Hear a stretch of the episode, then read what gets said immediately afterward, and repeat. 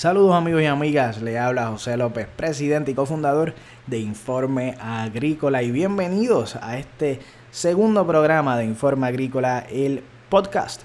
Hoy es viernes 29 de junio de 2018 y antes de entrar al resumen de las noticias de esta semana, quiero agradecerle a cada uno y cada una de aquellos que comentaron en las publicaciones de esta semana, aquellos que nos escribieron tras la publicación del primer podcast el pasado viernes, eh, muchísima gente que se comunicó con nosotros eh, felicitándonos por esta nueva iniciativa, por el programa, les gusta mucho, nosotros eso es lo que queríamos, que se sintieran a gusto con este nuevo programa, ya saben que lo tienen disponible a través de informaagrícola.com diagonal podcast, pero noticia ya también estamos disponibles a través de los podcasts nativos de Google y Apple. Así que todos aquellos fanáticos de los podcasts que ya escuchan otros podcasts a través de sus dispositivos móviles, también pueden conseguir a Informa Agrícola en esos medios. Así que sin más preámbulos, vamos a las noticias de esta semana.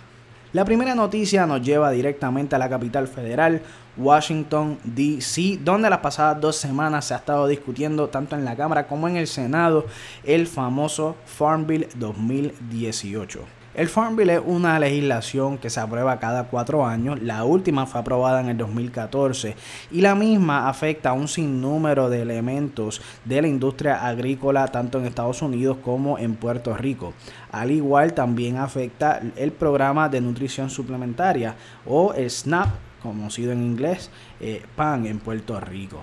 El pasado jueves 21 de junio, por un margen muy estrecho, la Cámara de Representantes aprobó su versión del Farm Bill cuando líderes republicanos lograron reunir el apoyo suficiente, pero no mayoritario, para ah, poder aprobar esta medida. Una medida respaldada por el Partido Republicano que cubre la legislación sobre las políticas agrícolas y alimentarias. La medida fue aprobada con 213 votos a favor y 211 votos en contra.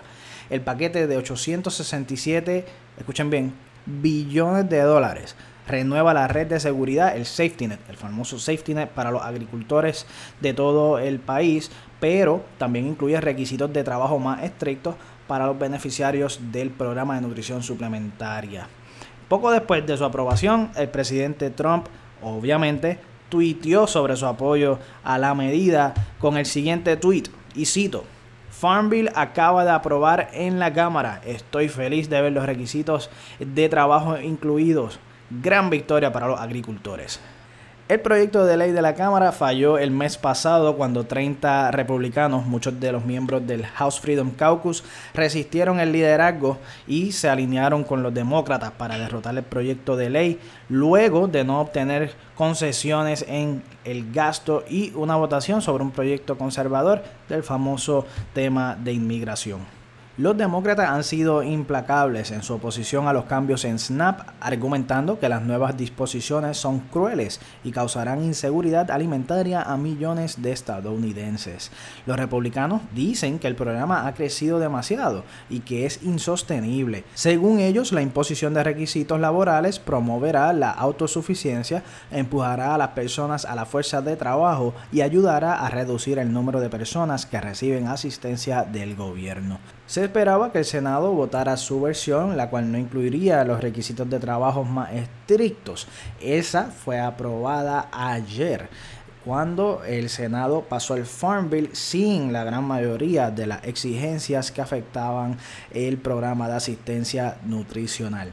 En este momento, ¿dónde queda el Farm Bill? Bueno, la Cámara y el Senado ahora tienen que sentarse a negociar, llegar a unos acuerdos para luego llevarlo al presidente Donald Trump, quien lo firmaría en ley.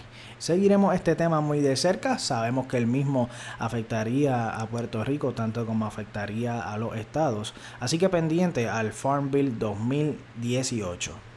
Brincamos ahora a nuestra segunda noticia, la cual nos lleva a Santurce, Puerto Rico, y es que el Departamento de Agricultura y su Fondo de Innovación para el Desarrollo Agrícola, mejor conocido como FIDA, anunciaron que a partir de hoy, viernes 29 de junio, los niños y niñas de Puerto Rico podrán disfrutar de la iniciativa llamada Verano Divertido en la Placita donde se ofrecerán talleres enfocados en resaltar el valor de la producción agrícola, del medio ambiente y de la integración de los productos a la cocina local. El evento que se extenderá hasta mediados del próximo mes de julio se llevará a cabo desde el tercer nivel del centro comercial Plaza Las Américas en un esfuerzo de agricultura y el gobernador Ricardo Rosselló por acercar nuevas generaciones a la actividad agrícola. El secretario del Departamento de Agricultura, Carlos Flores, expresó, y cito, son algunos de estos niños los futuros agroempresarios de la isla, quienes empiezan a dar sus primeros pasos en la agricultura puertorriqueña.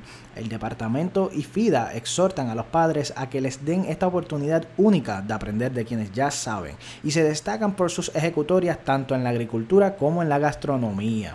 La agrónoma Ruth Pagan Alvarado, directora de FIDA, detalló que niños y niñas desde los 4 hasta los 12 años podrán disfrutar de un verano divertido en Placita y de las actividades que abordarán temas agrícolas, historias sobre el valor de la tierra y su producción, además de lecciones sobre cómo cocinar interesantes recetas con productos de la cosecha puertorriqueña.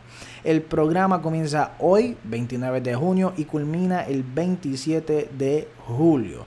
Los interesados pueden comunicarse con la señora Carliana Carrasquillo, gerente de mercadeo de FIDA, a los teléfonos 787-723-9090, extensión 2414, y con Yvette Thon en la extensión 2415 y Amarilis de Jesús en la extensión 2400. Terminamos este resumen de noticias hablando sobre Gustavo Díaz finca Tabolís en el pueblo de Ciales. Y es que el día de ayer, jueves 28 de junio, se publicó un video sobre este agroempresario y su familia, Gustavo Díaz, caficultor, cacautero, platanero del pueblo de Ciales quien, como muchos otros agricultores, perdieron gran parte de su eh, producción y quien, gracias a la ayuda de Paloma del Carmen, Puerto Rico Hurricane Relief Fund, han podido recuperar gran parte de su finca. Una historia muy bonita, eh, llena de sentimientos. Gustavo Díaz es un joven agroempresario comprometido con Puerto Rico, comprometido con la industria. Les invitamos a que pasen a nuestro Facebook, facebook.com, diagonal informe agrícola, para que vean ese video, al igual que otros videos de agricultores que han recibido la ayuda de Paloma del Carmen Puerto Rico Hurricane Relief Fund. Bueno familia, eso es todo por hoy. Ese es el resumen de las noticias de agricultura en Informe Agrícola. Espero que les haya gustado. Ya saben, Informe Agrícola está disponible a través de informeagrícola.com, diagonal podcast. Ya estamos en Stitcher, ya estamos en Apple Podcast, estamos en Google Podcast. Así que búscanos en todas las plataformas, la plataforma favorita para todos tus podcasts. Así que eso es todo por ahora. Recuerden entrar a, nuestra, a nuestro periódico, informeagrícola.com, seguirnos en Facebook Informe Agrícola, Instagram Informe Agrícola PR y Twitter Informe Agrícola. Así que eso es todo por ahora familia, espero que tengan un excelente fin de semana, nos vemos la próxima.